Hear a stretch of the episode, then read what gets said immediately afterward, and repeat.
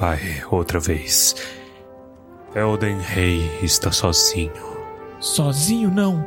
Eles estão levando os hobbits para Isengard.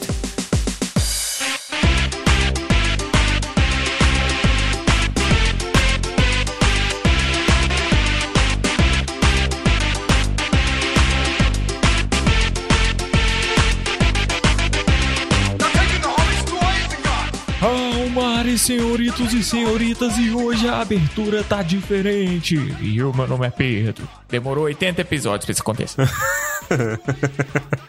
o meu nome é Dois Torres. Parabéns. É, tá acabando a dinastia Torres. É, eu tenho que aproveitar enquanto eu posso. E meu nome é Baez ainda. Sejam bem-vindos então para este episódio especial na nossa sequência de especiais. Se você não está acompanhando, veja os nossos últimos episódios. Teve especial Harry Potter, teve especial Senhor dos Anéis russo, teve especial, o que mais teve? Com César. Teve especial com César sobre produção de conteúdo tokeniano no Brasil. Muito bom. Se você não está acompanhando, você está perdendo. E o conteúdo é gratuito. Meu Deus. E é gratuito por causa dos nossos apoiadores maravilhosos. Olha o gancho. Sem eles, nada disso poderia ser possível. Veja aqui que nós temos praticamente um mês e meio, um mês e caralhinhos de especial apenas, né? Mas está chegando a hora de finalizar a temporada. E nada mais apropriado do que terminar a temporada falando de filme bom. Isso daí. Antes, gostaríamos novamente de agradecer aqui no nosso padrão começo de mês, Maria Silva Vieira, que mandou o um e-mail. Sim, descobrimos o nome certo dela. Maria. Agnes Pauli, Maíra Siqueira, Rosane Alves, Ana Soares, Rafael da Riba. Descobrimos também o sobrenome dele. Como é que é? Oirik, é alemão. Oirik, isso aí. E Fernando César de Souza, nossos lindíssimos apoiadores, aqueles que estão nos ajudando a manter o Tumba vivo. E agora nós também, a pedido de alguns ouvintes, iremos colocar uma chave Pix. Ela vai estar lá no nosso site, na aba de apoiadores. Lá vocês podem ver os nomes dessas pessoas maravilhosas. E também pegar a nossa chave Pix ou entrar no grupo de apoiadores do PicPay, o que é incrível. De verdade isso, o apoio de vocês está fazendo muita diferença aqui pra gente. O Eu dólar. queria agradecer a cada um. O dólar não está ajudando. o dólar também está fazendo muita diferença, mas é uma diferença negativa, né, pra, pra gente. E é isso, cara. Nada, nada disso seria possível sem vocês. Nosso mais eterno muito obrigado. E é por isso que teremos agora um Momento Palantir.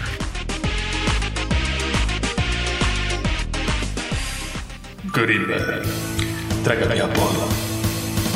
E já começando aqui, se você não quer ouvir a nossa leitura de e-mails, vá para 17 minutos e 53 segundos do podcast. Primeiro e-mail que é do Pedro F. Lima.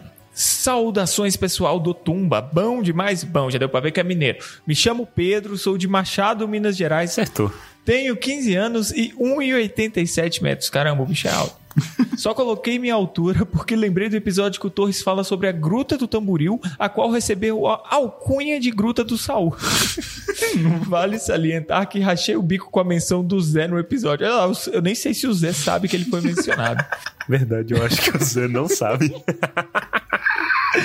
Possivelmente não. Me identifiquei muito com o Torres dizendo que é o desengonço em pessoa, pois sou da mesma forma. Tamo junto. Observação: Machado é a cidade natal da banda Corpse Grinder, um excelentíssimo grupo de death metal.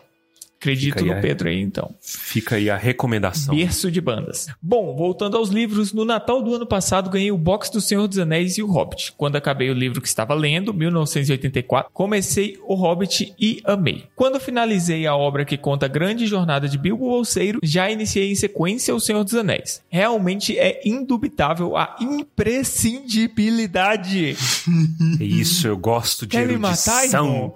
erudição. Continua, eu quero ver essa tortura.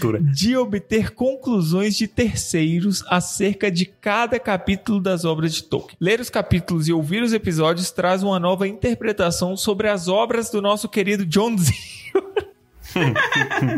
Atualmente estou no capítulo O Cerco de Gondor, do Retorno do Rei. Tenho um amor incomensurável por esse podcast, idealizado pelo querido professor de bateria Baessa John Bohan brasileiro. O João me chama assim. Mestre Torres, só não digo grande mestre para não ser confundido com a titulação da Federação Internacional Olha, de Xadrez. Olha lá. Cuidadoso, Mas cuidadoso. você tava jogando xadrez agora. Tem que respeitar o título, né? Porque senão, ó, daqui a pouco eu tô roubando no xadrez também. E Pedro, meu xará. Acho bom, é, eu acho bom que o elogio no Pedro é ser chará dele só. Isso é uma honra. Isso é bastante. Lembra quando o Aragorn vai apresentar os três pro, pros cavaleiros? Ele fala: Ah, esse é Gimli, filho de Glória, eu sou Aragorn, filho de Arathorn, e esse é Legolas, da floresta. É o Pedro. É o Ó, e ele ainda termina fazendo uma referência a Motorhead com a seguinte frase: Born to raise hell and listen tumba. Olha, gostei disso. Perfeito. hein? A gente podia usar isso, né? Maravilhoso. Muito obrigado pelo seu e-mail, Pedro. Foi edificante. E aí, nosso segundo e-mail aqui é da Maria Luísa Almeida, que se auto-intitula Advogada de Tranduil. Cada um com seus problemas. Ela coloca emote de pintinho amarelinho. Oi, gente. Acabei os episódios do Hobbit e quase chorei. A sensação de ter completado um ciclo é muito gratificante mesmo. Se para mim foi um esforço encaixar a leitura na loucura do dia a dia, nem imagino como deve ser para vocês. Obrigado. Olha, por nada. É, é uma loucura mesmo, mas tamo junto. Segundo, que dublagem linda do Smog. Fiquei atônita, aplaudi, impressionada. Olha lá. Será que ela Imagina aplaudiu ela mesmo? aplaudindo sozinha. Alguém passando, ela batendo palma sozinha. No ônibus. Nossa, Gosto, aí, aí, aí fico lisonjeado. Mas agora o verdadeiro objetivo do e-mail, olha aí. Poxa, por que tanta implicância com o Tranduil? KKKKK. Ele não é o mais carismático, mas ninguém é muito. Fora Bilbinho, Gandalf e Balin. Teve até dublagem dele com voz de Clodovil, que Deus o tenha. Assim como ninguém pode ser acusado sem defesa, estou aqui para representar o de Tucujo. Então ela vai colocar aqui os argumentos de defesa. Primeiro, o cara morava em Doriath. Logo, certeza tinha trauma da treta dos anões com Tingol por causa da Silmaril. De acordo. 2. O cara, além de ser um recluso, mora numa floresta assombrada. Tudo que anda lá é mal. Logo, ele prende os anões pois não sabe quem são. Ok, justo. 3. Ele toma Orcris do Thorin porque o cara é um fucking prisioneiro. Como você vai prender alguém e não tomar as armas da pessoa? De acordo. Justo. Já tá né? usando. A senadora tá nervosa. Tá nervoso. Não, você, tá nervosa, tá nervosa. Tá suando a senadora. Vai, Quarto, continua. ele foi ajudar os homens do lago a se salvar de um dragão. Logo, levou uns homens armados. E verdade seja dita, ele ajudou. De fato, ajudou. Aqui, senadora, senadora. Aqui o cara levou alface. Alface. Ele leva alface pros caras comer. Se bem que isso aí é mais dos filmes. É no Sims, é no Sims. É, alface e azeite extra virgem. Quinto, por que ele foi para a Montanha Solitária com o exército? Para essa, eu não tenho explicação. Só uma bela Olha aí, passada de senador. pano. Mas sem ele, não haveria batalha dos cinco exércitos, certo? Certo, seriam quatro. Mas até... ok, ok. O sexto. Será que vocês não ficaram contaminados pelo Thranduil dos filmes? Aquele é realmente um big ass. Um big ass bem bonito. E o sétimo. Ele é pai do Lego. Alguma coisa deve ter de bom. É, da- depende se você tá falando do Orlando Bloom, É verdade. Inclusive o é, pai do lá, Orlando o, Bloom Cowabunga. o ator é mais novo que o Orlando Bloom, inclusive. Exato, mas aí aqui não tem que ter regra, não. É verdade. Sobre o Tranduil aqui, eu só tenho a dizer uma frase que eu aprendi essa semana e ela serve pra ele também, principalmente nessa questão do exército, né? Os caras tá de boa, ele leva o exército pra porta pra pegar a parte dele, né? Chapéu de otário é marreta. Então, Ei, fica de olho aí. Essa frase é muito boa. Eu acho que ela tem que entrar pro cânone brasileiro de grandes dizeres. fica aí pro Tranduil a, a crítica. Tá certo. E aí ela termina falando, enfim, isso foi só para divertir, gente. Espero que não se importem de ler um comentário discordante das suas opiniões, visto que eu passei o episódio sem conta, ouvindo vocês meterem o pau no Tranduil e berrando sozinho em casa. Eu não me importo de ler, assim, é só importante salientar que nós estamos certos. É, mas, mas a gente, considerando aqui que a gente concordou com ela também. Né? A gente concordou com tudo, verdade. Mas você tem todo o direito de estar errada, cara. Isso. Tô brincando.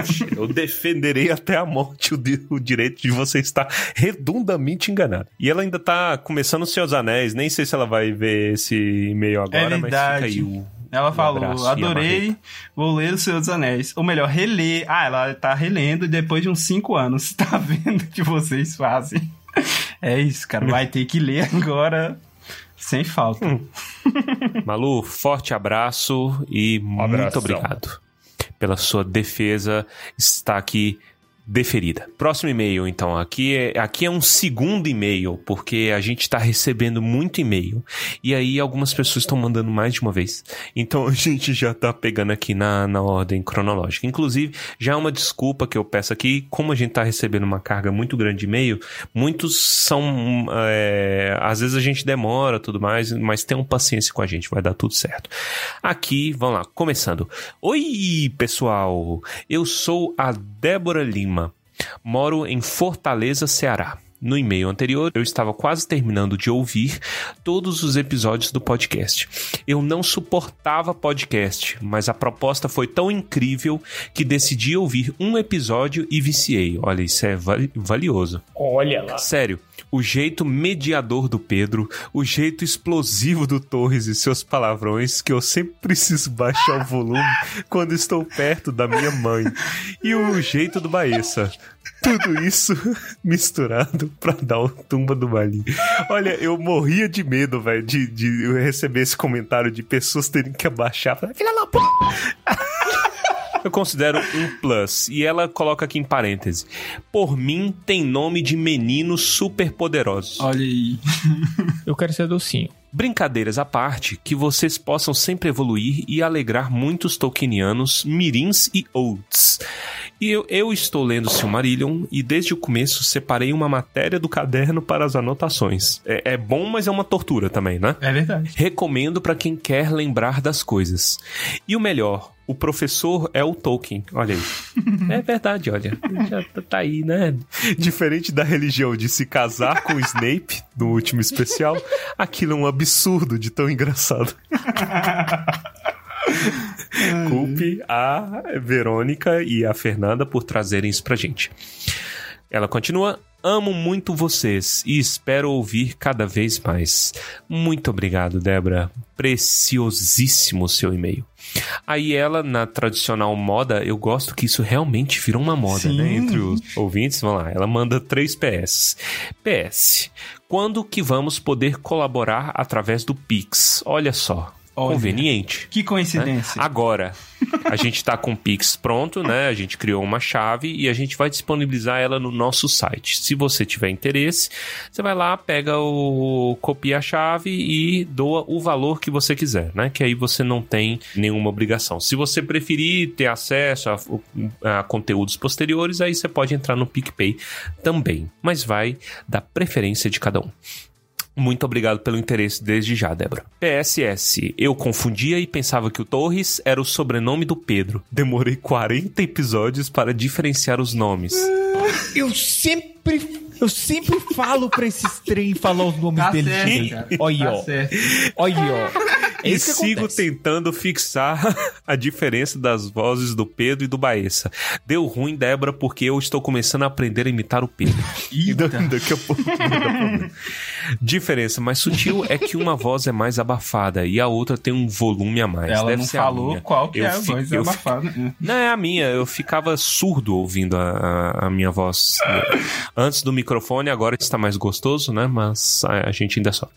PSSSS. Gente, eu coloco vocês pra estender roupa comigo sim. Digno. acho isso É diga. muito importante. Não estendendo a gente. Exato. Ó, muito obrigado pelo seu e-mail. Um forte abraço. Vamos agora então ler o e-mail da Juliana. E a Juliana ela diz o seguinte: o título do e-mail dela é Aranhas! Ou é aranhas. É. Não borboletas. Não, borboleta. Ela fala o seguinte: sou fã de Tolkien e li os livros antes do lançamento do primeiro filme. Olha. E apesar de me incomodar algumas adaptações do Peter Jackson, ainda assim amo os filmes e já maratonamos as versões estendidas algumas vezes. Comecei a acompanhar o Tumba do Balim esse ano. Descobri vocês ouvindo Precisamos Voltar com a Flávia e o Rogério mais um! E vocês têm tornado o passeio com os cães. Estou anotando as sugestões do Armando para quando a família canina aumentar. Não faça o isso. momento de lavar a louça mais feliz. Não Faça faça isso, isso. faça isso. Não escute o Armando. Sério. Terminei essa semana o episódio da Toca da Laracna e a discussão sobre as aranhas me lembrou algo que ouvi em uma aula. Vocês sabiam que em testes de foco e atenção em que várias imagens são passadas rapidamente ou em que há muitas imagens misturadas, como em Onde está o Wally, a maioria das pessoas identifica primeiro aranhas e cobras. Parece que é algo relacionado a um medo primordial.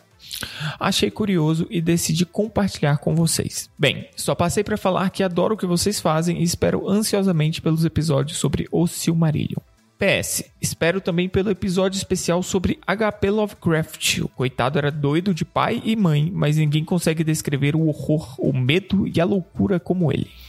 Vai ter, vai ter, é verdade. Não quero falar que o do Alan Poe vai vir primeiro, mas Eita. PPS. Não sei se vocês sabem, mas o Senhor dos Anéis também rendeu jogos de tabuleiro muito bons. Eu conheço uma pessoa que tem, que é o Padre Cássio. Ó, ele tem? Ele tem. Eu nunca joguei, mas eu já vi gameplay no YouTube. É, é, é o da Galápagos, eu esqueço o nome dele, do, da, daquele jogo. É muito. Mas ele é bem bacana. Nu- nunca deu pra gente jogar porque. a pandemia. Quem sabe um dia a Não gente deixa. joga em galerona. Isso. Encontrinho do Tumba. No parque. Olha lá. Uh, bora. É isso. No Tumbacom. E encerramos aqui então nossa leitura de e-mails. Se você enviou um e-mail que não foi lido agora, ele vai ser lido no futuro em um próximo momento Palantir. E gostaria de agradecer imensamente a cada um de vocês. Novamente, obrigado. Ó, galera, agradecer novamente pelos e-mails e isso é bacana. É, por que, que a gente faz, né? Por que, que a gente coloca tanto e-mail e lê tudo, tipo, todas as mensagens e tudo mais? Porque isso é importante pra vocês verem como que isso aqui tá virando uma comunidade, uma comunidade muito bacana, né? Com gente interessada, gente que gosta do nosso trabalho e que pode conversar, né? E pode discutir e compartilhar ideias. Isso é sempre muito bacana e é um dos maiores presentes que a gente tem tido desde que a gente começou essa empreitada.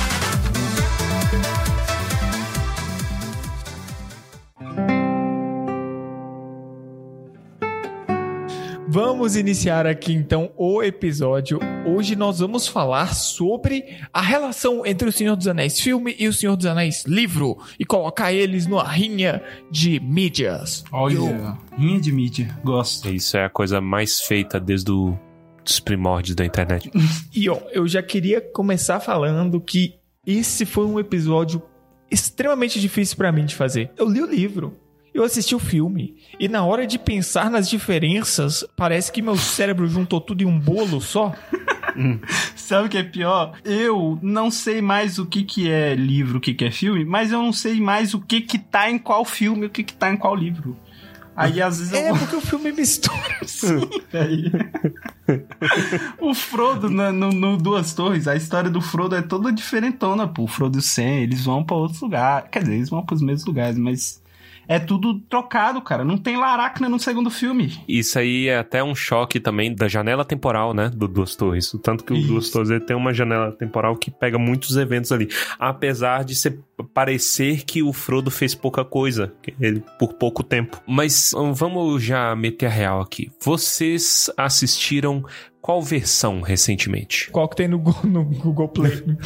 Ah, tá. Eu, eu acho que a que tem no HBO Max é a cortada. Normal, isso eu sei. É 2 horas e 59 minutos e 12 segundos. Peraí, a estendida tem 3 horas e 55. Estendida é uma jornada. Eu vou ser sincero aqui com, com vocês. Hoje eu gosto menos das versões estendidas. Eu já queria trazer isso em pauta. Não sei se vocês lembram da versão estendida. Porque se vocês já estão confundindo livro com filme filme entre filme, imagina filme com filme estendido, né? Eu não sei, eu não sei o que, que tem aqui. Mas hoje eu gosto menos. Eu assisti aqui preparando pro programa, eu assisti a versão estendida. E hoje eu entendo, tipo, assistindo, aí eu parei pra entender, falei assim, hum, então é por isso que a versão cortada é melhor. Porque, convenhamos, a versão cortada, ela é projetada para o cinema, né? O que, que flui melhor para o cinema. E aí, vendo o filme, eu vi que tem muitas cenas que o tom destoa muito, sabe? Uhum. E certas coisas no filme, várias coisas no filme, elas dataram bastante.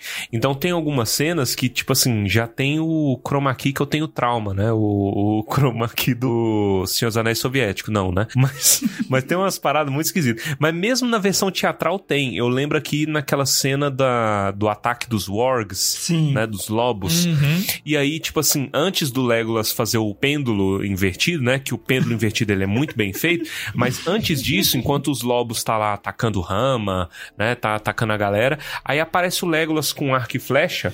É digno de chave, sabe? O plano em que ele tá. Parece que ele foi inserido ali de, de última hora num, num CGI muito bizarro.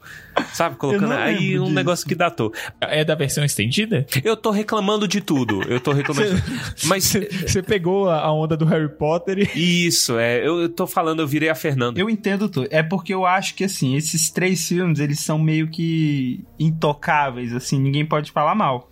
Na verdade, ninguém pode falar mal mesmo, não. Pô, não. Mas ninguém pode falar mal. E aí, se você traz qualquer crítica, mesmo que seja mínima, as pessoas vão se eriçar e vão caçar briga. É, mas, mas que fique bem claro, é, as coisas que eu falo, elas não tiram o mérito do filme. O filme é maravilhoso. Só que, considerando que são três filmes no talo de top, algum tinha que ser menos melhor. Né? E aí, no caso, é o, é o Duas Torres. A versão estendida, por que, que eu falo? Porque ela me cansa um pouco, e aí eu vejo e falo assim, caralho. Ah, mesmo como fã, sabe? Eu sei que essa parada rolou no livro, mas ah, eu quero ver o corte. Eu concordo com você que as versões estendidas elas são realmente longas demais. O corte é o que dá o molho, o que dá o tempero pro filme. Mas, por entretanto, todavia, discordando de você, eu acho que ninguém vai ver a versão estendida a não ser que queira ver a versão estendida. Então, se a pessoa já quer ver a versão estendida, ela tem que estar preparada pra ver coisas que vão destoar, pra ver coisas que vão tirar o ritmo do filme. Eu entendo isso também. Uhum. A versão estendida é feita pra um grupo específico que quer conteúdo extra. É, E não tá importando muito pra isso. Eu já vi um filme, cara, agora eu não lembro qual filme, que as cenas estendidas não estavam nem completas. Uhum. olha aí. Tinha, sei lá, gente pendurada por cordinha no teto. E foi divulgado por quê? Porque as pessoas só queriam um conteúdo extra. Por exemplo, eu joguei Metal Gear Solid 5. Ele foi um jogo que foi disponibilizado incompleto. Olha. E a galera foi atrás de arquivo do jogo pra ver negócio mal renderizado só pra tentar ter um gostinho a mais pra tentar ver um resultado ali. Caraca. Então eu Cyberpunk, né? Jogou Cyberpunk. Cyberpunk. eu tenho 70 horas de Cyberpunk. gente. 70? 70 é uma ofensa. 70. É, 70 de novo. 70 de Mas pra mim, eu entendo e eu concordo que eh, não é sempre que você tá nessa vibe e vários filmes, pra mim tem esse negócio de vibe, que é o que o Baessa trouxe perfeitamente. Você precisa estar em um clima certo. E eu tenho vários filmes pra vários climas. Eu amo Blade Runner. Eu amo Blade Runner. É tipo o meu comfort movie. É o filme que eu vou, não sei porquê, apesar dele ser meio depressivo, é o meu comfort movie. É, exatamente. Mas não é sempre que eu quero assistir Blade Runner. E se eu pegar ele no momento errado, eu vou ficar entediado. Olha aí. Sou eu em todos os momentos, inclusive. Eu acho que eu sou essa vibe toda vez que eu pego um Blade Runner. Mentira. Mas isso você fala do original ou do 2047? Do original. 49. Eu acho que é porque eu me apeguei ao livro. A gente devia fazer um especial de Android sonham com ovelhas elétricas, né, Baessa? Mas é, mas lembrando que Tá me o- excluindo o do livro negócio, tem um o livro tem um clima meio diferente do filme. Eu acho que o Torres gostaria mais do livro do que do filme. Eu tenho certeza que o Torres ia adorar o livro. Não, eu, eu também, eu gosto muito, eu gosto muito de ficção científica, eu- eu- e eu, gosto desse tema de, de Android e tudo mais. Bicho, eu venho do Mega Man, cara, eu escrevia histórias, aprendi a escrever jogando Mega Man, velho. Eu aprendi inglês jogando Mega Man, inclusive. Mas eu, eu amava a temática. Boa parte do tom depressivo do filme é por conta do Vangelis, da trilha sonora. Que a trilha sonora ela é depressivíssima, velho. É, só os. Já conseguiu, né? Nem precisa de botar, só... Ó, gente, spamem a caixa de DM do Tumba pro Torres ler o Android sonham com ovelhas elétricas pra fazermos o especial. Philip K. Dick, especial Philip K. Dick. Isso, mas, mas spamem com cuidadinho, porque eu acho que o problema meu com o Duas Torres, por exemplo, aqui pro Tumba, eu acho que é o mesmo problema em geral. Eu não tenho tempo. Entendeu? Esse foi o problema. Então, tipo assim, eu tava um pouco cansado e tudo mais. É óbvio, a versão estendida, ela é um complemento. Mas, apesar disso, eu concordo com tudo que vocês falaram. E apesar do ponto que eu trouxe, tem uma parada. Eu acredito, isso aí eu aprendi com o Gaveta lá do, do Jovem Nerd. Tem um vídeo muito bom que eu recomendo que ele fala sobre cortes. Sim. E eu concordo muito com o ponto que o Gaveta traz, que é sobre o corte dos Duas Torres. O Duas Torres é um filme que está faltando algumas cenas para dar contexto para algumas coisas, principalmente Faramir. Faramir é um dos personagens mais mutilados, infelizmente, né, para ter conflito e tudo mais. Mutila muito o personagem do Faramir. E por questão do tempo, porque já é um filme grande para um caralho, cortaram algumas cenas. A melhor cena, eu diria, de todos os filmes, a me- melhor cena estendida de todos os filmes é do Duas Torres, que é qual? A do Boromir. Né, que o Boromir reconquistando Osgiliath e aí, ah, não sei o que, não sei o que, aparece o pai já atacando, né? O pai otário já aparece coisa e você entende a chance do Faramir de provar o seu valor e qual que é a motivação dele pra tentar pegar o anel pra si. Humaniza muito ele. The city of Osgiliath has been reclaimed for Gondor! For Gondor!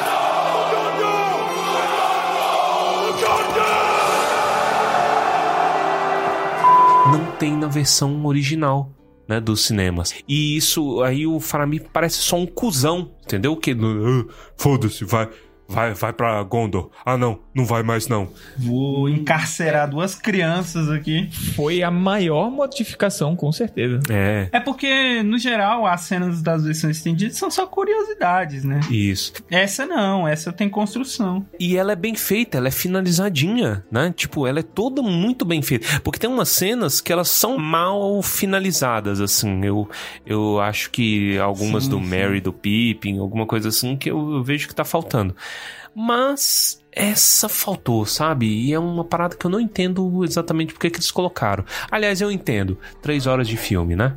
Três horas de filme. É complicado. né? Mas é, fica assim. Não, não lembra que o filme não deixa de ser melhor ou pior. Uma adaptação melhor ou pior. Mas aí tá aí essa, Sim, é isso. esse rolê. É uma adaptação, gente. Não se esqueçam. Verdade. Ninguém senta no cinema pra ver um livro. Você não vê, não assiste um livro. Não adianta. Rogerinho, eu sento no cinema pra não ter que ler o livro.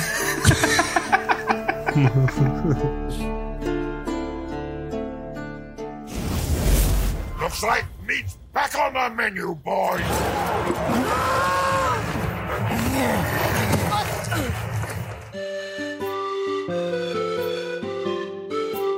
Mas agora, já pegando no gancho disso que o Torres falou, a mudança da personalidade do Faramir incomoda. Incomoda. O Faramir, ele age de forma grosseira boa parte do tempo. Ele é extremamente violento com o Gollum.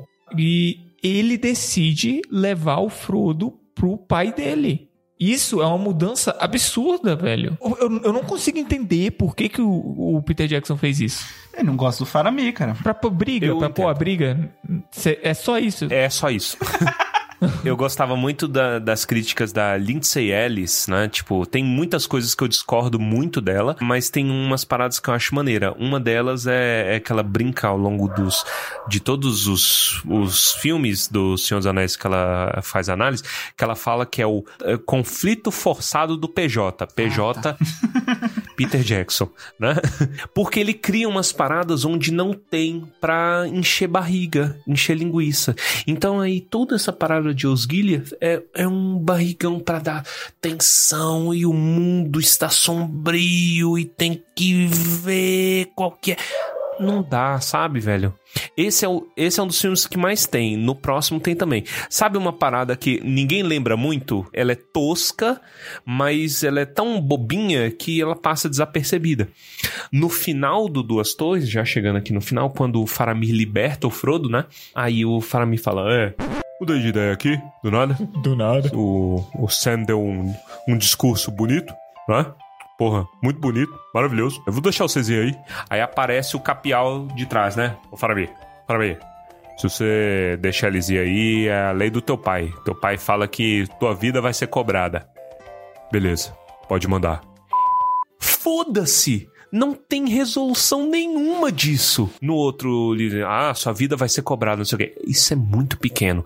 Mas é só pra você ver como que é conflito forçado, entendeu? Que não leva a lugar nenhum. Gerar algo ali no momento. É, não tem nada, entendeu? Não sei se ele planejava e deletou a cena, não sei. Nossa, muito. Nhé. E o filme acaba aí, né? Ele inclusive. acaba exatamente nesse ponto. Ó, Ó, o que será que vai acontecer com Faramir? Ah, não sei o quê. E de repente é mais do mesmo. É terça-feira o pai abusando do filho e foda-se, entendeu? Inclusive, esse filme, o Peter Jackson, ele tomou a liberdade de definir quais são as duas torres, né? Lembrando do título. Em uma frase do, do Saruman que ele fala: As duas torres vão se unir.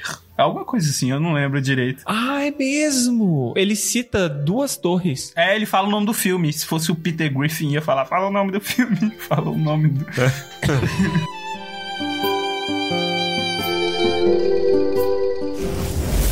Looks like meat's back on the menu, boys.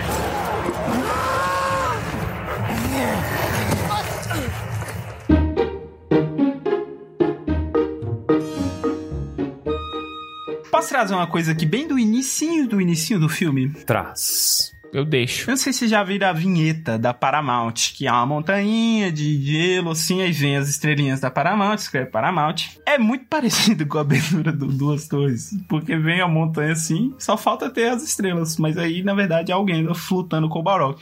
Que, inclusive, é uma forma muito boa de começar um filme. pô. Muito Nossa, muito boa. O começo desse filme é sensacional. É. Que você vê que tem, já tem mais coisa, né? E é. Porra. Ai, velho, é muito maneiro. É tão maneiro que a gente copiou sem vergonhamente na nossa dramatização, porque a gente faz num estilo ali parecido, né? O do Gandalf contando a história. E continua sendo maneiro quando o Gandalf renasce, né? Verdade, verdade. Through fire and shadow. E aí, depois já corta lá pra Frodo, Sam, sabendo que o Gollum tá lá. É muito boa essa cena. Inclusive, a gente tem que lembrar que o Gollum, ele não tinha aparecido no primeiro filme na Sociedade do Anel de fato, né? Ele só tinha...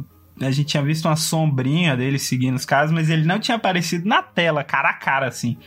E aí ele aparece nesse filme. A gente, de fato, hoje em dia, não vai ter o impacto que teve na época que o filme saiu. Apareceu o Gollum na tela, assim, porque o Gollum ele é uma criatura completamente CGI, mas é perfeito, cara. E é assustador de E, perfeito. e O é bom a gente dele- falar que aposta ferrada foi o Gollum. Sim. Porque esse filme não teria sido metade do que ele foi se o Gollum não tivesse dado tão certo, velho. O Gollum é Hum, perfeito. é o que todo mundo lembra. É, argumenta-se que talvez seja o melhor personagem dos livros, né? Tem muita gente que fala isso e eu tendo a concordar também. Ele é muito bom. Então, não só a, atua- a atuação do Andy Serkis é muito boa, como o CGI te vende a parada. E ele é muito bem feito, bicho. Hoje tá datado, né? Hoje tem certas coisas datadas. Tem outras que ainda, ainda dá pro gasto. Ainda tem um caldinho ali, sabe? Sei lá, 20 anos depois. Mas é muito bom, velho. E ele vende muito bem o personagem. Nossa. O conflito dele com ele mesmo, ele conversando com ele mesmo. Pô, cena é maravilhosa. Ele vai se auto-acusando e ele descreve o que, que seria um latrocínio, né? Como eles não têm na língua inglesa a palavra latrocínio, ele fala murder and the thief. Se tivesse, podia ter falado, né? Eu não sei como é que chama alguém que, pat- que pratica um latrocínio, mas é isso. Latrocida. Será que é ser. Será? Eu acho que não, é? Eu, eu não sei. Cadê o jurídico? Traz o jurídico aí pra, pra, Traz gente. Latrocida, pessoa que comete latrocínio. Parabéns. Olha aí. Torres, ele transcende. Transcende, cara. O vocabulário dele é maior do que ele sabe. Isso aí, eu já nasci preparado. Você é um latrocida! Tem o mesmo impacto. É, eu acho que foi bom deixar do jeito, do jeito que ficou. É, é melhor, é melhor, é melhor deixar do jeito que tá. Vamos falar um pouco de algumas das cenas bizarras. Aquela cena do, do remédio dos orcs, ela tem na versão normal ou não? Não tem nas versões. Eu lembro claramente dos, dos hobbits, da nojeira que é aquela cena. Deles virando o negócio na boca do, do hobbit, mano. Ele vira um, um molho barbecue, velho. Molho barbecue. Misturado com shoyu, com aquele outro molho Ai, japonês lá. Que que é isso? Teriyaki. Teriyaki. Teriyaki, gente, eu aprendi a fazer teriyaki. Ficou. Olha aí, o Pedro já sabe fazer remédio orc. Cozinheiro. Não te ofendendo uma cultura de novo.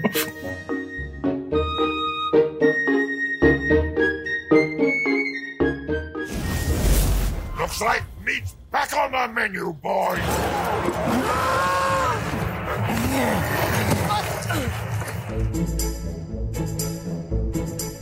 É bom a gente já pegando o gancho aqui dos orcs. Cara, eu acho impressionante, bicho, nessa releitura aqui, que falta que faz orc live action. Orc com maquiagem.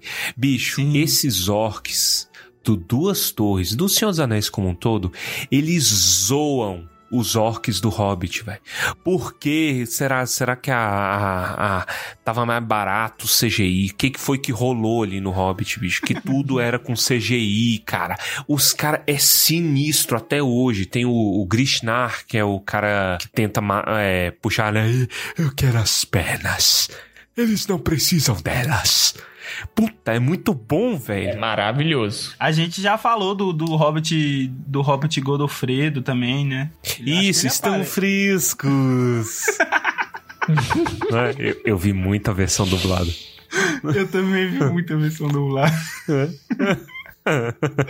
Mas é, é, é- é- esse esse Hobbit ele é, ele é esquisito porque não só esse, tem alguns que eles são bonitos, mas assustadores. Não são bonitos, eu não sei explicar, mas é, é bem feito, cara. Você vê a, o olho do bicho. É muito. Nossa, a maquiagem 10 de 10. E- Esse filme foi o que menos ganhou Oscar. Vocês lembram de que que ele ganhou Oscar? Não deve ter sido maquiagem, né? Não é possível. Vamos ver. Teria aqui no Google, cara. Olha, olha no Google. Ganhou melhor edição de som e melhores efeitos visuais. Ah, foi o Gollum, né, bicho? Foi o Gollum. Foi o Gollum. Foi o Gollum. Nos dois, inclusive. Nos dois, inclusive. Não, mas esse, esse filme, a edição de. A edição de. A mixagem de som é muito boa, pô. É a edição de som que ganhou, né? Eu não, eu isso. não sou técnico, eu não saberia votar. Pra mim é a mesma coisa. Não é a mesma coisa, eu sei que não é a mesma coisa, mas é difícil de diferenciar. Mas o som de espada batendo, o som da chuva, na batalha do, do Elmo, Helm's Deep, é muito doido. O som ali, pô, é assustador. É muito bom. Os orcs batendo o pé. Eu gosto no design no som em todos. Eu gosto de tudo, velho. Ai, eu gosto de tudo, menos das coisas que eu não gosto. Né? Sabe o que, que esse filme ganhou? Ele tem mais que os outros? Hum. Memes gerados. Tem muita coisa. Tem o Por quê? Taking the É Hobbits verdade. do Isengard, é genial. Isso. Toda cena. Mano, usaram muito o Gimli como alívio cômico. Sim, os filmes. Muito. Tem a cena dele.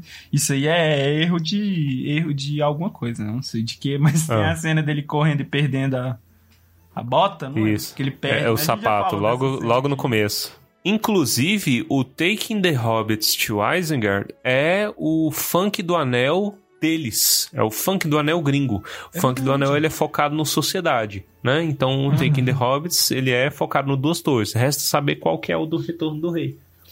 qual que é o proibidão do Retorno do Rei. É verdade. Tem outro no Duas Torres, que é o Mash Them, o dos Potatoes. É, no É do Torres? mesmo, é do mesmo, não? Potatoes. Isso. Boil them, mash them, stick them in the stew. Boil them, mash them, Mas stick them in the stew. Boil them, mash Potatoes.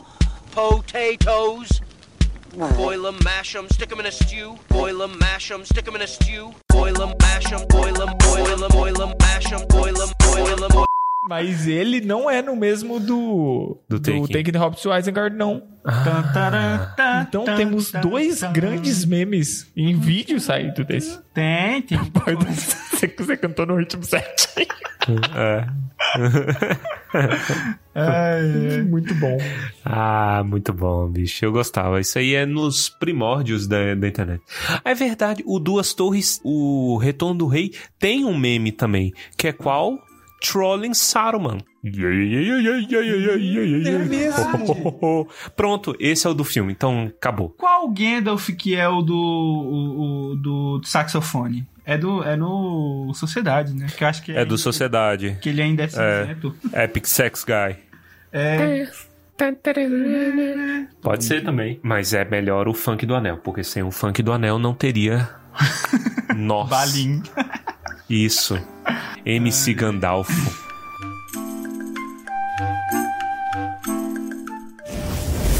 Looks like meat's back on the menu, boys.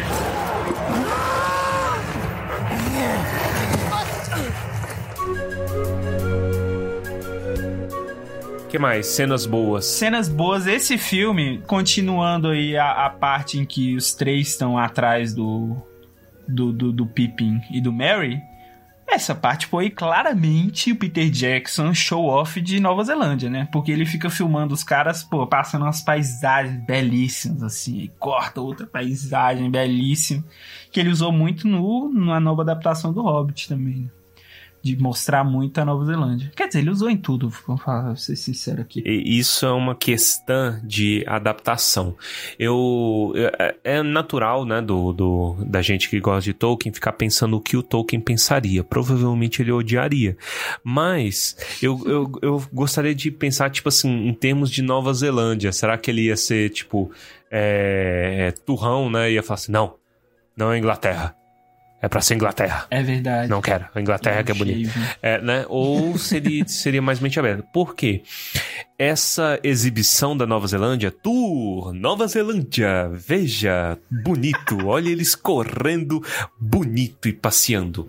Isso é a maneira audiovisual de você entregar o passeio, que é muito importante, a caminhada dos caras é muito importante né? As coisas não são feitas por acaso.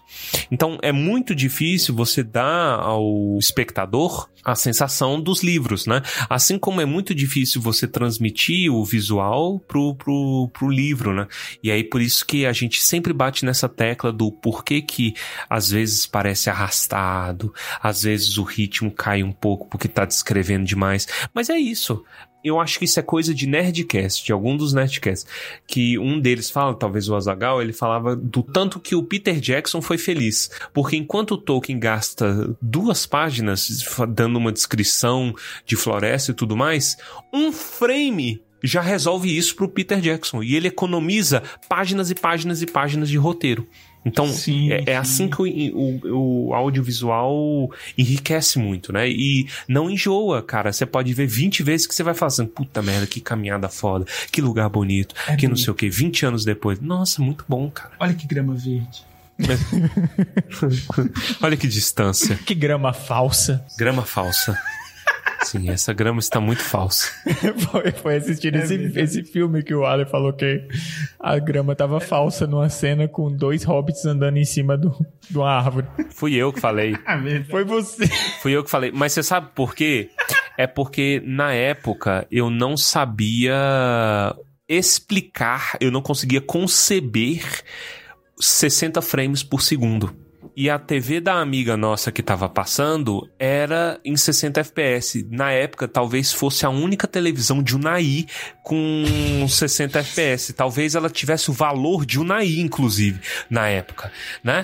Mas tinha esse negócio e, e meu olho estranhava, fazendo, puta, tá, tá errado, velho, que essa grama tá muito esquisita, não sei o quê. Só que eu não sabia traduzir, porque eu, eu literalmente eu nunca tinha visto 60 frames por segundo na vida. Aí hoje, né? Aí, é, mas aí gerou comentário. Eu reclamando, né? Ah, porra, que grama falsa. Aí o Baessa para o filme e fala: tem uma árvore que anda e você tá reclamando da folha? Otário.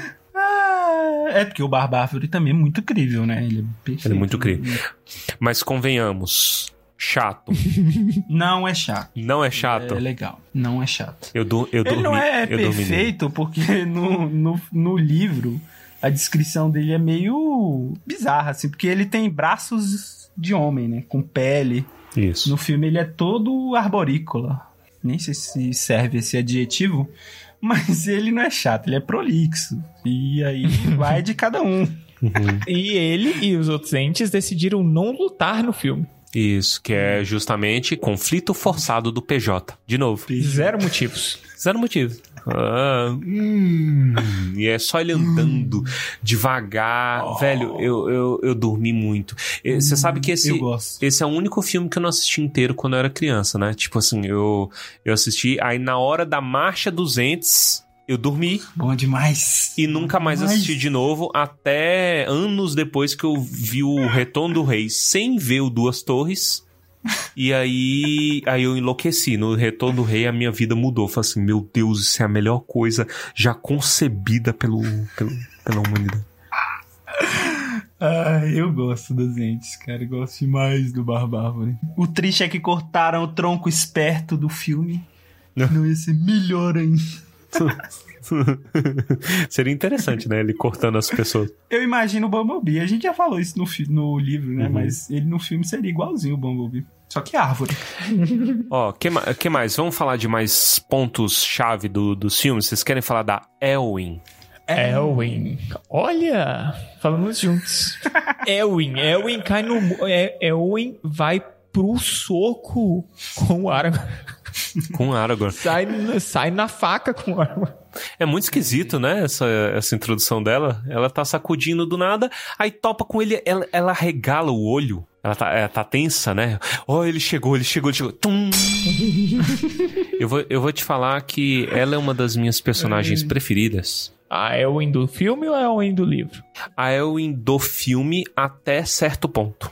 Né? Eu acho que eles acertam nela em tudo até o Pelennor. Depois de Pelennor, eles não têm mais tempo de desenvolver a Elwin. É verdade. Então aí, aí ela peca muito e ela também é mutilada por conta da mutilação do Faramir. A, a mutilação do Faramir se estende pra ela.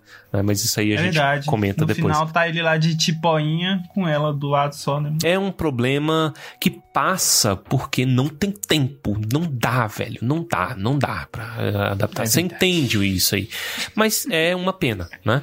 A Elwin, cara, ela é muito boa. Eu eu vou te falar que durante boa parte da minha vida, a resposta que eu tinha pra pergunta que o Aragorn faz, né? O que você teme? Era a resposta da Elwin. Eu olhava e falava assim: Hum. eu tenho medo de uma jaula de morrer e deixar tudo passar, os grandes momentos, o valor, o orgulho, etc, sabe? Perder Olha. isso. E aí eu via isso no personagem dela e eu falo assim, caralho, que bacana. Né? Porque ela é um underdog, né? E, e todo mundo condescendente pra cima dela, como é no, no, no, no livro. Só que ela força um pouquinho mais. E considerando as, as cenas do filme, é um pouco de conflito forçado do PJ também, porque claramente o, o Telden tá falando: minha filha, se não tiver você, não vai ter mais administrador. Eu tô te dando um cargo foda. Porque precisa, tem que ter algum administrador. O birilão ali não, não, não, não pode, que o bicho é, é sangue no olho. Culto. Então, eu tô te deixando. É inculto, né? É inculto. Bravo. Não pode, então eu tô te dando jeito. Aguenta o facho, vai dar tudo certo. Eu tenho essa vibe, não 100%, mas tem. Mas enfim, ela é uma personagem muito bacana e eu gosto muito como ela é apaixonada por homem velho, porque ela tá ali s- em dúvida, né? Isso é sendo estendida, inclusive. Ela tá em dúvida, o Aragorn, nossa, ele é bonito, mas sei lá, sei lá, bicho. Ele é meio meninão, não sei o que. Aí quando ele fala que ele tem 87, aí ela tá na dele. E isso raramente é mostrado nos filmes. Eu acho isso joia. Paixão por homem velho. Cara, não tem ela fazendo sopa ruim no livro. Não tem ela fazendo sopa ruim no, no livro. Outro meme, né, mano? É. Ai, cara, aquilo lá é muito engraçado. Puta, uma carne crua, né, É, velho? aquilo lá é típica cena de sitcom, né, velho? É, não, é bom que o, o Gimli já recusa de primeira, né? Ela oferece, ah, Lord Gimli, no, no thank you. e ele já sai correndo. Aí o Aragorn, você sente, e, e o, o Viggo Mortensen é muito bom, velho, que o desespero que ele fica, Ele é bom, velho. queima a mão, né? Ele vai jogar o trem fora, aí ela volta. Caralho. É, mano, ele é bom pra comédia, cara. E, e o, o mais o mais negociado, que é, é um pouquinho forçado, né? Pra justamente trazer um conflito aí com a Arwen, ela pergunta sobre o negócio. Então ela fala, qual que foi a lady que te deu isso aí? Nossa, quem, quem foi? Aí Oh. ele fala, né? Ah, não sei o que, nossa, ela tá lá, não sei o que. E aí, se eu falei que eu dormi no Barbárvore, eu entrei em coma com a Arwen. É verdade, mas é, é devagar mesmo, é muito iluminado. não é muito iluminado, tem uma iluminaçãozinha que dá sono, mas que é muito brilhante. A insistência do Peter Jackson de trazer os elfos pro conflito, ela, ela danifica um pouquinho o filme, porque ele quer mostrar que eles estão em conflito, não sei o que, quando eles estão resolvendo o problema deles. Cara, se você quisesse mostrar os, os elfos tendo treta, era muito melhor mostrar a guerra lá em Lothlórien, porque tem, né? Tem guerra enquanto tá o Mas eu entendo que seria um alt tab muito grande também. Como é que ele ia mostrar isso sem. Seria. não Não, sei. seria, seria, eu concordo. É, é difícil. Mas é difícil. Mas do jeito que Isso, tá, também. tá bom. É, é pro adulto, né? O adulto veio e fala assim: Poxa, morena. né? Não vai embora. É, ainda manda o Valdir pra lá pra, pra batalha. Isso. Tem a cena polêmica, né, da Arwen na batalha. É verdade que vazou, né? Vazou? Não lembro disso. Eu acho que vocês já falaram disso, mas eu não lembro. Ah, eu lembrei, eu lembrei que apareceu que ela estaria lá e ele tirou ela de lá. Isso. Tretas, tretas, tretas. Teria sido horrível. Teria sido horrível. E aí, o problema é porque ficou distoante, porque no primeiro filme você claramente vê que ele tinha uma intenção de fazer ela guerreira, né? Uhum. E as cenas dela são boas. E aí, no, no Duas Torres, ela já volta pra versão mais senhoril. Então ela tá com os hobbies, lê livros, sofre dor. Ah, a vida dos elfos está te deixando. Enquanto Sauron viver, Arwen não pode sobreviver. Que porra é essa? É Harry Potter? tem, tem Horcrux na, na mulher, do nada. Visitou ela, Zeus, é Zeus. Fez uma surpresa pra ela durante a noite. Ai, ai.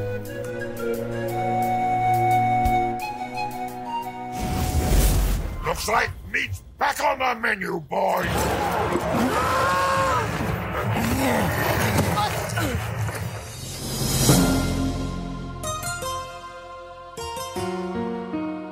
Uma coisa que eu queria falar, aquela cena dos wargs que a gente já comentou, ela não existe nos livros, né? Não. Simplesmente ali um momento de ação aleatório e ela, ela é um exemplo perfeito de outra coisa que o Torres falou. Mini problema criado pelo Peter Jackson, que é o Aragorn morrendo. Isso. Puta o merda. Aragorn caindo no penhasco. Isso, isso é completamente inútil, gente. Por quê? Não, e outra, o Howard Shore já entrega, porque a música não é triste o suficiente. Irmão, morreu o Aragorn. É lógico que ia ter uma música, porra, fim do mundo. Acabou, morreu o rei. Não, foda-se. No- Ai, ai, que Foi saco. só pra matar o Rama, por causa da indisciplina dele no livro. Foi só pra matar o Rama. Coitado do Rama, né? É isso. E pra fazer um link com a Arwen, porque dá a entender, ó, eu não sei se vocês lembram, tem uma hora que tem um cavalo que tá loucaço nos estábulos Sim, de Edoras. Você lembra disso? lembro. E aí o Aragorn acalma ele, né? Canta em élfico, porque o cavalo gosta de ouvir ali um, uma Enya ali no ouvido. E aí, é, aí ele fala: liberta esse cavalo. E aí depois, quando ele tá, né, ali no, na, na praia, né, chegando, não na praia, ele tá ali na, no barranco lá do, do rio, nas pedrinhas, aparece um cavalo pra buscar ele. Qual que é o cavalo? O Brego, que é o que ele domou. Olha. E nessa hora, a Arwen tá ali soprando. Sofrendo. Ai, ai, saudade. Homem bom. Nossa, eu queria tanto casar com ele, é tão fofinho. E aí. Aparece o Brego, então meio que passa a energia de que a Arwen tá mandando energias. Entendeu? E, ah, ah, e assim, é, é só pra isso, é pra mostrar que a Arwen está com ele. Puta negócio chato. Bom, eu não tinha, não tinha percebido muito isso não. Então, falhei. Tá vendo? Ai, É porque é- é- ele fica dando alt tab Arwen mesmo. Aí é difícil. às vezes. A Arwen é alt tab. Ela é alt tab tremendo. Eu tava vendo um filme aqui na Netflix, tu dá um alt tab no Twitter assim, lê uns hashtag e volta. Aí tu falou, opa. É. É, é, o, o único alt tab da Arwen que eu acho maneiro, eu gosto muito, é no Retorno do Rei, que é a relação com a espada. Né? É uma mudança drástica do- dos livros. Eu, particularmente, gosto. Que dá um- uma influência. Ó, apesar de eu não gostar do Elrond trouxa, né? O Elrond babaca. Fala assim, não, vai embora. Chega, foda-se os homens. Qual o filme que ela derruba o livro? É no, é no Retorno, né? Eu acho que é nesse. É nesse? É nesse. Pecado mortal, cara. Derruba um livro assim, cai aberto. Pecado mortal. Ela tá lendo Orgulho e Preconceito. E aí. E aí derruba. Nossa, não, dá uma agonia, pô. Livro novo. Não é novinho, né? É um livro antigo, livro vintage. E ela derruba com a capa, pô. Dobra a página. As coisas que as pessoas se importam, né? Inclusive, aquele livro caindo é CGI, tá? Porque um livro não ia cair bonito daquele jeito ali. As coisas que o cara se preocupa. É, A gente tentando discutir. é. É, tem, é, tem árvore que anda, o cara. Não, o CGI ali na. na- Ah, mas Ah, tem umas paradas CGI que você nem sabe. Às vezes a pessoa nem chorou no filme e é CGI.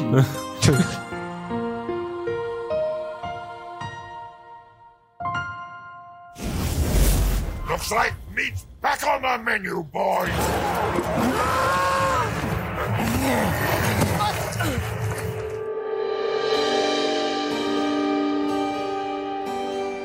Ó, abri aqui uma discussão aprofundada com vocês. Saruman.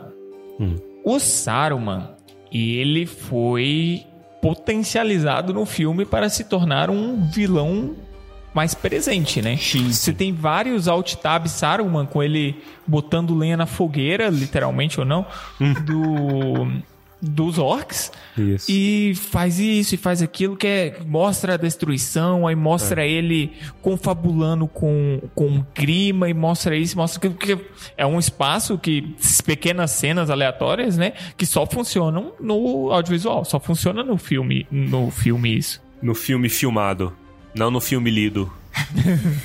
Porque pô, você não pode fazer um, não tem como se fazer um interlúdio de três minutos no livro. Isso. Não, Não e só como, funciona é. na voz do Christopher Lee falando aqueles negócios. É bonito demais. Não, você imagina o Christopher Lee botando pilha na galera, né? Fala assim: ah, eles vão é, roubar o seu dinheiro na poupança. Eles vão Verdade. Ele fala isso. é, bater na sua mãe, com, comer os seus irmãos. Ele criou um grupo do Zap ali e mandou umas paradas ali, né? Pra galera Mandou um, mesmo. mandou um zap e falou assim: Ah, vocês fazendo isso, vocês não vão estar só ajudando Saruman, mas vocês vão estar ajudando a minha califa! É! E aí os caras estão na minha califa. E assim, o, o Saruman, ele é um vilão no livro? Ele aparece o suficiente pra ele ser o vilão do Duas Torres? Vilão do Duas Torres, não. Ele que manda a galera, né? Ele é um vilão. É, ele é um problema. Ele é um pro- Então, essa é a sensação. Eu acho que ele é mais um problema do que um vilão. Entendi o que você quer dizer, faz sentido. Sabe? Porque você, você vê as ações, mas você não tem ele em si. Não sei se eu me fiz claro. É. Ele não é ativo, você quer dizer? Isso. É, Eu, eu acho que o Saruman ele é mais vilão no filme do que no livro, mas no livro ele também é. Ele é um problema a ser resolvido, né? E ele tá.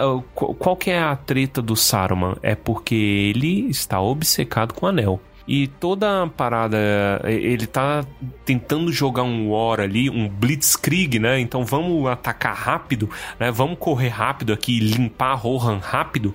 Por quê? Porque ele tá jogando um xadrez literalmente 4D, que a gente já apontou aí no, no- no- nos episódios. Porque ele, ele tá em conflito tanto com Rohan quanto com Sauron.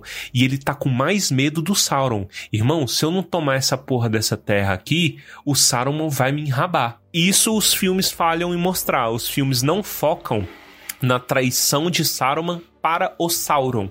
É uma menção rápida do Gandalf, mas não foca tanto nisso. Como que o Saruman tinha muito mais medo do que ele fez com o Sauron. Falou assim, caralho, não tem volta, entendeu? Então morre todo mundo, mata todo mundo que eu tenho que me garantir aqui. E começar uma busca pelo anel decente, né? Porque já que os planos dele no começo foram frustrados. É isso, entende? Talvez o que tenha faltado é a expandir a complexidade do Saruman em relação ao Sauron. Mas aí que a, a galera não ia conseguir definir quem é quem. Fica Faz todo sentido. E- mas agora, pensando nisso, eu tô com, com outro problema. E isso não, não tem nada a ver com livro e filme. Talvez seja algo do livro que o filme tente transparecer de outra forma, não sei. Mas quando você tem a batalha de Helm's Deep, você tá com raiva do Saruman, do Sauron ou dos orcs? Como assim? Não entendi. A, a minha visão de vilão, quando eu lembro, por mais que, que quem tenha ordenado o ataque seja o Saruman, é quem tá ali envolvido. Faz sentido isso? O inimigo imediato, o problema imediato são os orcs. É, é, mas não, eles não são vilões. Eles são. Mas não sei. É, é, a o que eu tô tentando transparecer é. Eu sinto falta de aparecer a mão do Saruman nas ações que ele causa. Eu não sei exatamente como, mas faz falta uma liderança forte, por exemplo, num momento tão vital, que é a Batalha de Helm's Deep. Quem tá ali são só os orcs. Eu entendi. É porque ele manda a galera ir e some, né? Ele manda e fica É, esperando. ele fica na torre. Hum, entendi. E sei lá, falta pressão em cima daquilo, porque você tem a presença do, do Sauron através do olho. O Sauron, ele tá presente em vários momentos olhando e botando terror ali. O Sauron, pff, não, sei lá. Como que ele ficou sabendo que ele perdeu, mano? Lança, sei lá, saiu um um um, um, um Uruk-hai correndo.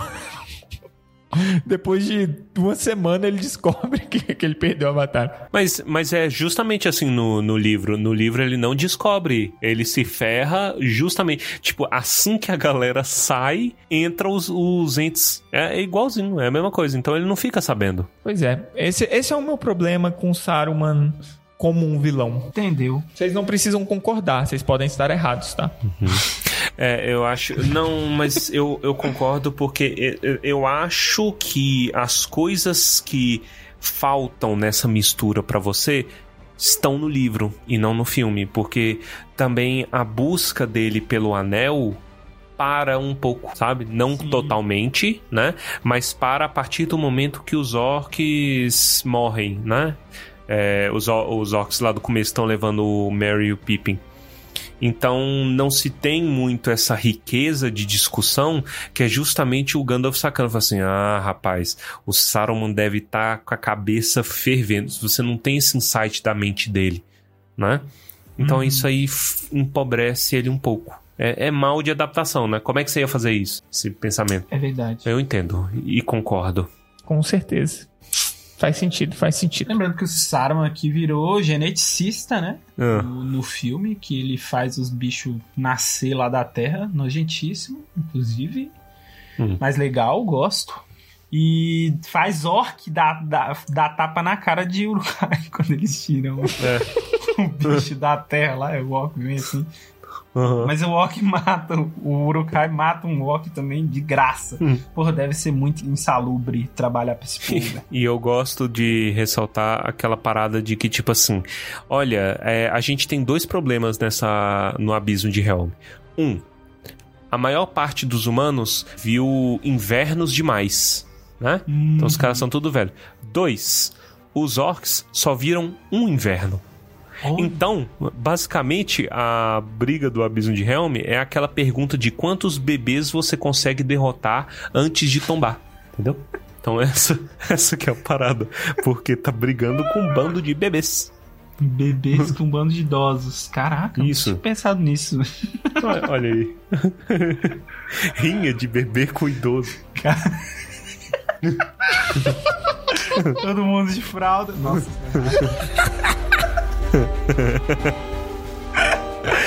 para aí.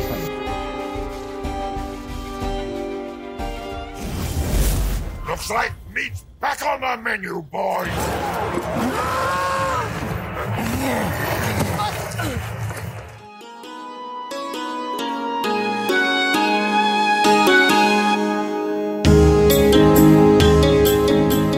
coisa que causa estranhamento, que causa o bug na mente minha e na mente do Baessa é o fato de que o livro Duas Torres não bate com o conteúdo Duas Torres filme. Porque o filme traz coisas do próximo livro. É porque o formato do livro Duas Torres, ele é muito diferentão. Porque ele divide no meio. Tipo assim, vou contar essa história aqui.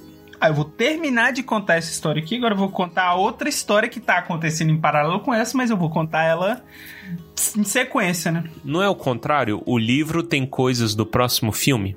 O livro tem coisas do próximo filme, né? Tem a Laracna, que a gente já falou, inclusive, do capítulo, que foi Isso. simplesmente passada pro próximo filme, porque faz mais sentido. Se, se você parar pra pensar em adaptação do filme, faz mais sentido a Laracna estar no outro. Senão o Frodo e o Sam no outro filme, Não ia aparecer.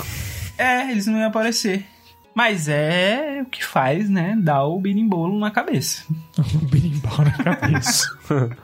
É, tem- e, e também tem o Palantir, né? Tipo, pega o Palantir. Sim. E aí, e aí toda essa treta. Porque aí o Peter Jackson usa pra linkar com Gondor, né? E aí essa é, como é um filme sobre Gondor, esse- essencialmente. Então fica nessa. Voltando então no assunto do Abismo de Helm. Ali nós temos a abertura dos Jogos Olímpicos. Só daquele vídeo, velho. O Qual? cara filmando da janela do prédio. Ah, Carregando a tocha, cai. Esse vídeo é maravilhoso. É. Ei, velho, quem é tu, hein? Ei, véi, quem é tu, hein? Ali, ó. Ei, pau no cu do cara. Eita, porra!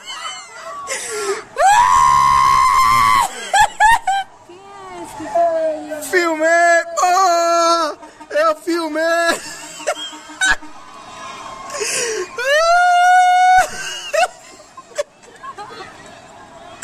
Que vai burro caralho, meu irmão! Porra, não vamos arriar, poderia ser o meu avô. Mano, a risada desse cara é melhor de tudo. É muito bom. É, pra, pra pegar aí quem tá só ouvindo, quem não conhece o vídeo, é justamente é um cara que tá olhando e aí, é, sei lá, não lembro se era Ceará, quando tá, a tocha olímpica tava rodando pelo Brasil, né? Isso. Aí tinha uma galera é, levando e o cara cai. E é igualzinho, velho. É a mesma coisa. O, o orc vai correndo. Aí ele cai. Eita porra! O grito do cara é muito bom. Mas que plano é esse, né, cara? É muito idiota, né? Ai, gente, é um plano suicida. Não, pô, passa a tocha por baixo, cara. Vai, vai entre... Porra, esses caras. É, mas é verdade, eles têm quantos anos? Tem um... Não tem nenhum ano de vida, né? Nunca. Nunca tiveram numa sala de aula onde você tem que passar uma coisa de chavado do professor assim, ó, por baixo, pô. Se tivesse passado por uma sala de aula, eu saberia. Passava essa tocha por baixo ali, ó, facinho. Ninguém nem ia ver chegar. Mas é muito engraçada essa cena porque ela é meio em câmera lenta. E aí o, o, e o Orc ele tá com uma tocha muito incomum, que é uma tocha que tá parecendo aquelas velas de aniversário esquisita. né? Não apaga. É muito, velho. E aí o, o orc peladão, todos os orcs com a, a armadura, aí just, eles botam justamente o peladão pra correr. Vai tomando catanguinha. Pô, não pode desperdiçar armadura não, cara. Você é burro. Tan, tan, tan, tan, tan, tan. Musiquinha, né? Aí vai o bicho pula de cabeça, velho. O jeito que ele pula. Oi! Ai, ai, Aí, bum, explode o Lego. Muito bom. Explode o Lego. Inclusive, outro meme aí, já que pegando o meme que você estava falando, tem ah, um meme da caixa, né? Que é o. é, O que que tá acontecendo? O que que tá acontecendo? Você quer que eu descreva ou prefere que eu encontre uma caixa pra você? Nossa, é verdade, zoou demais. O Gimli sendo É, humilhado. velho, dá pra Humilhado. ele ver lá naquelas aberturinhas de arqueiro. Mano, o Gimli, ele é tão humilhado. A cena, a cena da Palantir. Do Palantir é do Retorno do Rei. É Retorno do Rei. Ah, não. Que tá Pelo dormindo. de Deus, gente. Ele tá dormindo. Ele tá dormindo. Nem a presença de Sauron acorda. Ah, porra, sono de Mas, mas assim, eu reclamo menos do Gimli como alívio cômico. Por quê? Porque funciona, gente. Funciona, Não importa funciona. se você é. Não importa falar que ah, não, não é assim, que não deveria ser. Ou provavelmente o estúdio virou e falou: tem que ter um alívio cômico. E pra cenas que não tinham os hobbits, tinha que ter o Gimli. Não, pô, no, no Hobbit os anões são alívio cômico. Então quem reclama. Não, mas o Hobbit é um crime É contra a criança. humanidade. Não, tô É, falando no não, livro. no livro. Ah, sim, eles são É, zoadão. não, mas esse filme tem umas cenas do Gimli que são muito boas. Ele e o Aragorn na ponte, por exemplo, lutando, só os dois. Pô, aquilo lá é maravilhoso, pô. Eu gosto que eles ainda têm tempo de brincar, né? Eu falo assim, é, é, vai, me manda, me manda. Aí o Aragorn olha com um olhar safado, né, pra ele fala assim, é muito longe. Aí, Você vai ter que me jogar. É bom, é bom, é bom, eu gosto. Isso, mas aí, aí tem de novo o, o conflito esquisito, que é o Valdir, né? O Valdir morrendo, É né? Aparece só pra morrer e fala assim: Porra, irmão, eu sei quem é você, Valdir, mas o cara que viu o filme uma vez há dois anos atrás não vai lembrar quem é você, irmão. Pra sentir alguma coisa, sabe? É verdade. Não cria, né, um vínculo pra você ficar triste pelo cara. Mas vamos elogiar pra não ficar é, só reclames do Plim Plim. Que batalha foda, bicho. Não, tá de aquele- 20 a 0. Com Quem é certeza. Game of Thrones, velho? Puta merda. Você vê absolutamente tudo, velho. Gente, entendam. Filmmakers, entendam. Eu sei que batalhas à noite são escuras. Você não precisa transmitir isso pra mim, eu preciso assistir. A longa noite muito foi, importante. foi, foi o tempo que de- demorou esse episódio que- de sofrimento tentando enxergar as coisas. Nossa senhora. Não. O, o mais ridículo é o cara falar que se inspirou na, na batalha do É Abel. ofensivo. Eu, se eu fosse o Isso é Peter ofensivo. Jackson, eu processava. É. Sujando o meu nome, Aguarde o processo. aguarde o processo.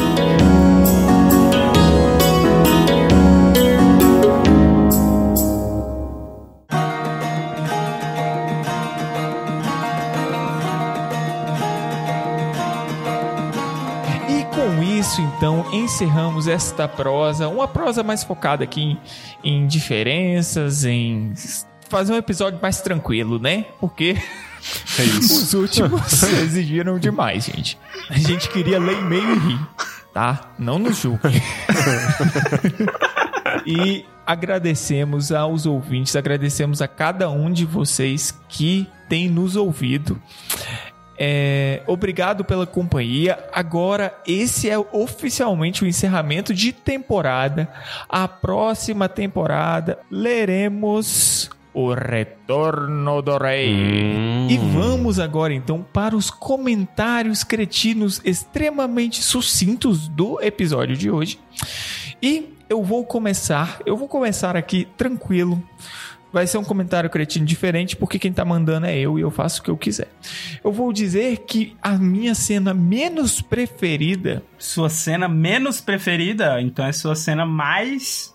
Alguma coisa que eu não sei também. Pode ser, eu aceito, menos preferida. seria a cena de Osgiliath. Pra mim, aquilo ali é tudo desnecessário e poderia ter usado pra aprofundar Sim. coisas mais interessantes. Que não seja briga por briga sem a né, necessidade nenhuma. Tinha um jogo de Play 2 que essa parte era difícil.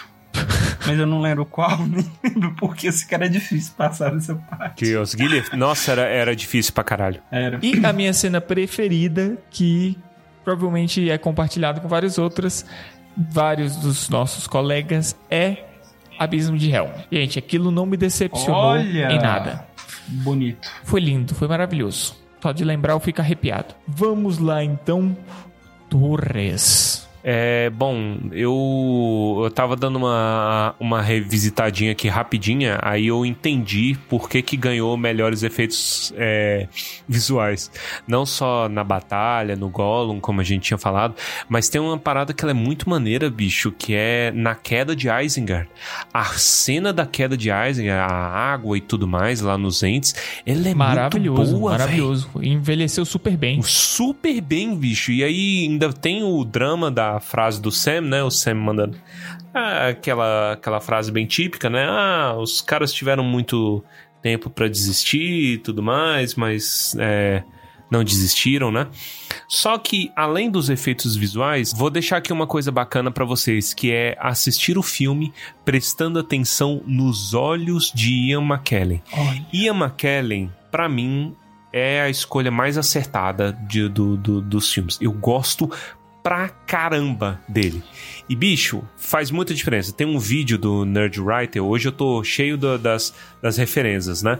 Então vou deixar um, um de, de recomendação um vídeo do canal que eu gosto muito, Nerd Writer, que ele fala sobre a atuação do Ian McKellen e como ele atua com os olhos, né? Então toda a expressão do Gandalf, isso já desde o Sociedade do Anel. Cara, quando ele volta, ele tá com uma cara meio doida. "Ah, Gandalf. yes. Né? E aí, tipo, o, o olhar que ele dá e, tipo, tem, tem uma cena que ela é particularmente muito boa, que ele tá conversando com Aragorn, né? Só diálogo, bicho, só diálogo. Esse filme. Ai, essa trilogia é gostosa demais. aí ele conversando com Aragorn e fala, porra, quase não consigo sentir o Frodo e tudo mais. Aí o, o Aragorn, ah...